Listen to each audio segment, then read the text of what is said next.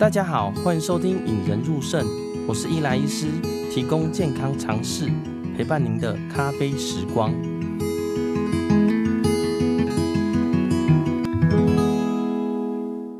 大家好，欢迎收听《引人入胜》，我是伊莱医师，提供健康常识，陪伴您的咖啡时光。啊，今天回到了为什么得肾脏病系列啦。很多人都会问说，诶，为什么会得肾脏病？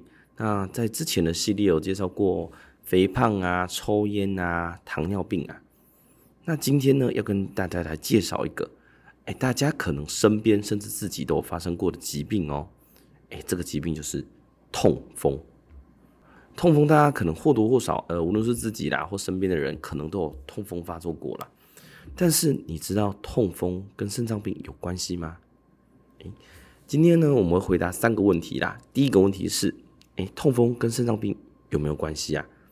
哦，你去呃做街访啊，去呃路边问人，哎，可能大家都觉得似乎痛风跟心脏有关系，跟肾脏病，哎，打个问号，到底有没有关系啊？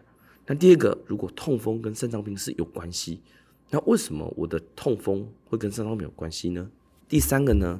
那假如我尿酸高又痛风，那有哪些人应该服用降尿酸药物呢？今天在这集中呢，会帮大家回答这三个问题哦。呃，不知道大家有没有痛风过啦？嗯，最近呢有个患者呢来到诊间啦，就说哇，我的大拇指很痛很痛，然后有红热肿痛啦。那针对痛风的这个部分呢，之前在我们的第十一集呢有跟大家分享过，哎，痛风发作会是什么样的形态？那帮大家稍微稍微复习一下啦。吼，痛发作呢，通常是单关节。哦，就例如说，最常见的是脚的大拇指，无论左脚右脚，那局部呢会红热肿痛，会非常痛哦，痛到你无法走路啦。那这个患者就来到诊间，然后就说他要这样子，然后就说，哎、欸，就当然就开一些秋水仙素啊、类固醇啊或者止痛药给他。那我就问他说，你这样痛风几次了？他说，哦，其实啊，今年来已经痛风了超过五次到十次了，已经数不清了。我说啊，你这么多次了，啊，你没有在吃降尿酸药物吗？他说没有啊。为什么不是痛风发作就直接来打药了吗？来吃药打药就好啦。然后问他饮食有没有控制，他说：“哎、有啦，我都知道哪些东西不能吃。但是呢，哎、大家可以想见，他也没有在控制饮食啊，就是呃，该喝的酒喝啊，该吃的东西吃啊，该去的尾牙呢照样去。哦啊，冬天要吃的火锅还是照样吃的。所以呢，他的痛风一直频繁在发作啦。”然后这个时候我跟他说：“哎，其实我会建议呢，你长期呢还是要吃降尿酸的药物，才能让你的痛风比较不会发作。但是呢，我要先看一下你现在呃身体的状况怎么样，要看你的尿酸值怎么样，就一帮他抽血。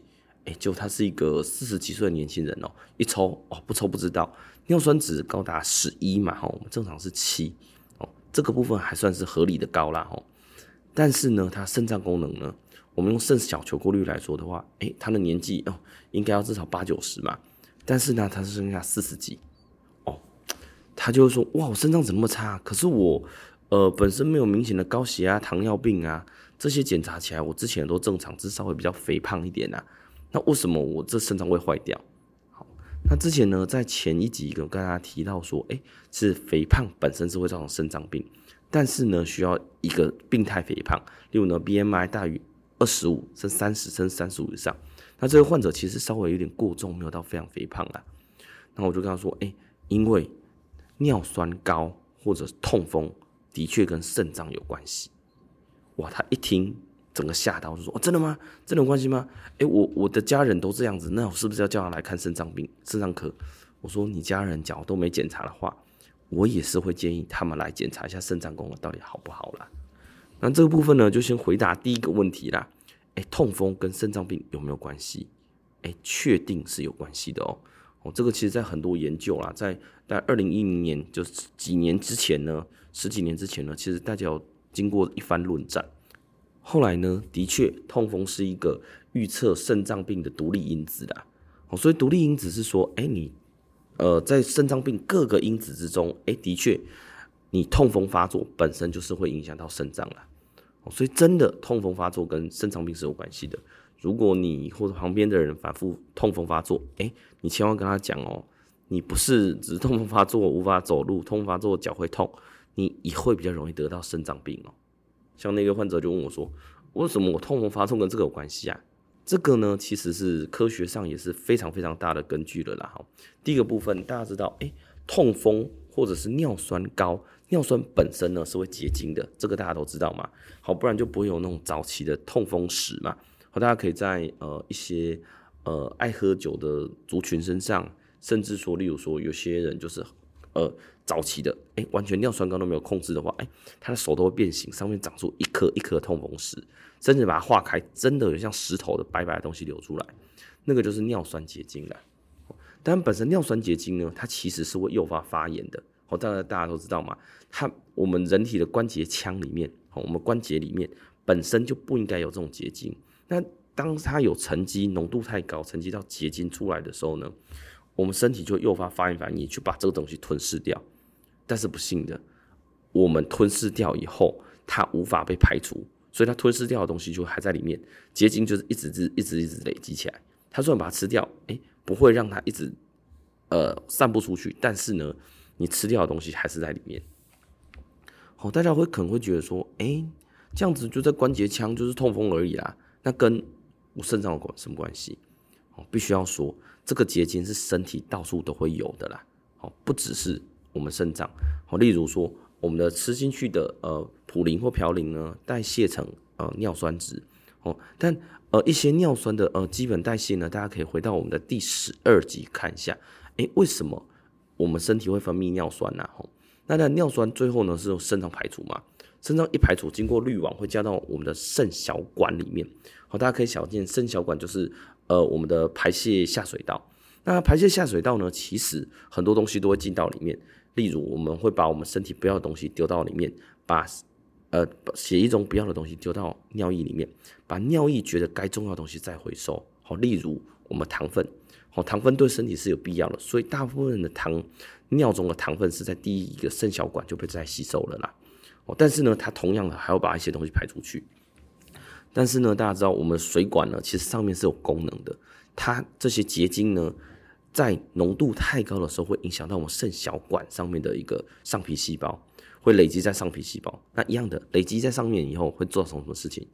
我们的吞噬细胞跟我们的关节腔的吞噬细胞是一样的，就跑过去把它吃掉。吃掉呢，就诱发发炎。那诱发发炎的结果呢？大家都有被蚊子咬到过的经验嘛？哦，发炎以后呢，呃，不严重，可能就稍微红肿，慢慢消掉。但是多多少少还有一些结痂组织。你这样一直反复发炎，一直反复发炎，就会变成一个呃，我们所谓的肾小管间质炎呐。它会让我们的间质跟肾小管之间都一直在发炎，反复发炎呢，你这个肾小管或者肾肾丝球旁边的肾丝球就报废掉了。那同样的事情呢，其实尿酸也会累积在我们的血管之中，它不止累积在我们肾脏的肾小管之中，它会累积在血管之中啦，它也会造成我们的斑块，最后呢，就会造成我们的心脏病，造成我们的肾脏病啦。那当然，痛风常发作会肾脏病有关系，其中一个点是，它常常会需要吃到消炎止痛药，而我们最常用的消炎止痛药叫非类固醇类的止痛药啦，就是所谓的 NSAID，NSAID，哦，大家可以上网查。嗯，我之前呢也在我的第二十二集哈，止痛药会伤肾吗？跟大家分享过了。我们三大止痛药中有个 NSAID 这一类的药物呢，其实是蛮伤肾脏的啦。哦，但是偏偏它的呃消炎止痛效果非常好，所以呢，很多痛风发作的人呢，会去一般的诊所或去在医院里打针，都是打这一类的针。好，打一次没关系，打了好几次呢，或反复打，哎，你的肾脏就会坏掉了。那讲了这么多呢，大家会觉得哇，痛风好像跟肾脏病有关系。那我们是不是要积极的降尿酸呢？就是例如说，呃，像我这位患者，他的尿酸值是高达十一，肾脏功能比较差。那这个时候呢，我是不是去积极降尿酸会让肾脏变好？哦，这个也是一个很常见的问题啦。因为呢，很多人会说，呃，例如说电台的药或者是网络上的也都会说，呃，有个东西造成 A 不好，那你把 A 改善，我的这个疾病就会好。诶，这是真的吗？其实不一定哦。很多东西呢，A 变坏，你把 A 变好以后。诶，其实这个疾病并不会改善。那哪些人会需要积极降尿酸呢？诶，其实呢，真的还有这个研究啦。因为有些研究人会发现，诶，你尿酸值高，但是你把尿酸值降下来，诶，你这个疾病肾脏病或许不会获得好处。所以呢，目前的建议是这样：你需要积极降尿酸的有三种人呐。第一种叫做，哎，你本身就已经很常痛风发作了，好，因为痛风发作的频率就是你的肾脏疾病的高风险群嘛。所以呢，你有痛风，而且你有像这样子患者有肾脏病，尿酸值偏高，那你一定要积极的降尿酸。好，所谓的积极降尿酸呢，就是你要吃东西控制跟吃药控制。那我们的目目标值呢？一般啊、以现在医学来说的话，你的尿酸值最好降到四左右，对于你关节腔的尿酸值会比较好。因为我们大家都知道，我们验的都是血中尿酸值嘛，血中尿酸值降下来，我们关节中的尿酸结晶呢，渐渐会释放到我们血液中，所以呢，对于你的关节腔的尿酸会比较有来的好处啦。所以第一个是你痛风常发作的人，那第二个呢是。你有痛风或尿酸结石的患者啦，尤其是我们肾脏，哦，而大家知道我尿酸会形成尿酸结石，尿酸结石呢，你反复发作导会导致我的肾脏继续受伤，所以这一类型的人呢，也必须要积极降尿酸。那他会说，我怎么知道我有尿酸结石啊？哈，明明石头在里面，我没拿出来化验，我怎么知道它是不是尿酸结石？哦，其实我们临床上有些比较简单的判别方法，就是，哎，尿酸结石其实比较不会在 X 光上显影。因为呢，它不大有含钙嘛，有含钙的在 X 光会很明显，但是呢，超音波下有看，哎，会看到，哎，你的石头在那里，但是你怎么看 X 光就是看不到。那这一类的呢，就会被我们判定成，哎，你可能是偏向尿酸结石或不含钙的结石啊。那不含钙的结石就是最常见就是尿酸结石嘛。所以呢，你有反复结石的患者，哎，你要小心，你一定要积极降尿酸呐。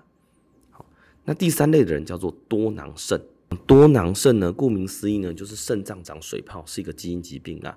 好，只要大家对于说多囊肾呢有一些兴趣的话，可以回我们的第一百二十八集呢，有跟大家解密多囊肾之谜啦。那多囊肾患者为什么要积极降尿酸呢？因为他先天构造上他已经很多囊泡了，他这些囊泡呢很容易积结石，而且尿酸值一旦高呢，就会让他呃水泡里面的结石会越来越多，甚至让他肾脏功能越来越差。所以目前呢，假如你是多囊肾，你尿酸值又高，你一定要积极去降尿酸哦。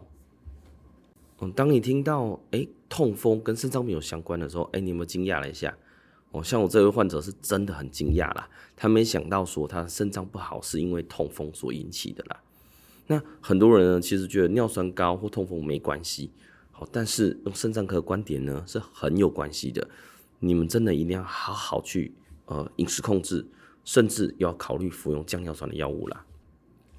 那如果呢，你真的很常痛风发作，需要服用消炎止痛药的时候呢，诶，会建议说你尽量少用非类固醇类的止痛药，就是所谓的 NSAID 啦。那其实大家就之前也有跟大家分享过呢，NSAID 有一类的大家可能都不知道，就是像我们有时候现在开放呃可以出国了嘛，日本很常见药妆店的很有效，我记得我小时候也用过啦，就是 EVE 啦吼。它很有效，没错，但是它的确对肾脏有些影响啊。那冬天要来了，假如大家一直想要避开地雷食物的话呢，也可以回到我们的第十一集，我也把这些呃连结放在我们 show note 里面啦。我就天冷吃锅，这样才不会痛风，大家要注意啦。那最后呢，哪些人需要积极降尿酸？就是三大类人。第一类呢，就是你真的常常痛风发作啦。第二类呢，是你有一些常常肾脏结石。第三类呢，你本身就是一个多囊肾患者，诶，这个部分你需要积极降尿酸哦。那假如大家觉得这一集不错呢，请帮我们按赞、订阅、分享啦。啊，Podcast 的听众呢，也请给我们五颗星跟你的留言啦。其实有些留言我在看，目前的有些留言呢，其实是我做节目的灵感来源啦。那假如大家有一些小问题想要私讯的话呢，可以到 FB 粉丝团或者是 IG，哎，大家可以私讯给我。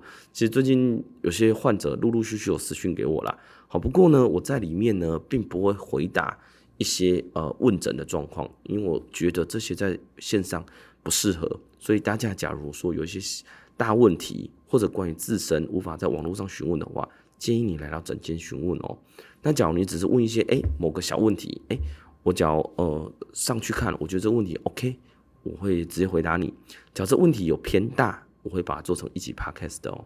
今天谢谢大家收听，让我们一起培养胜利思维，拥有幸福人生哦。如果有病人被告知要洗肾，请务必好好配合专业的医疗团队，让我们培养胜利思维，拥有幸福人生。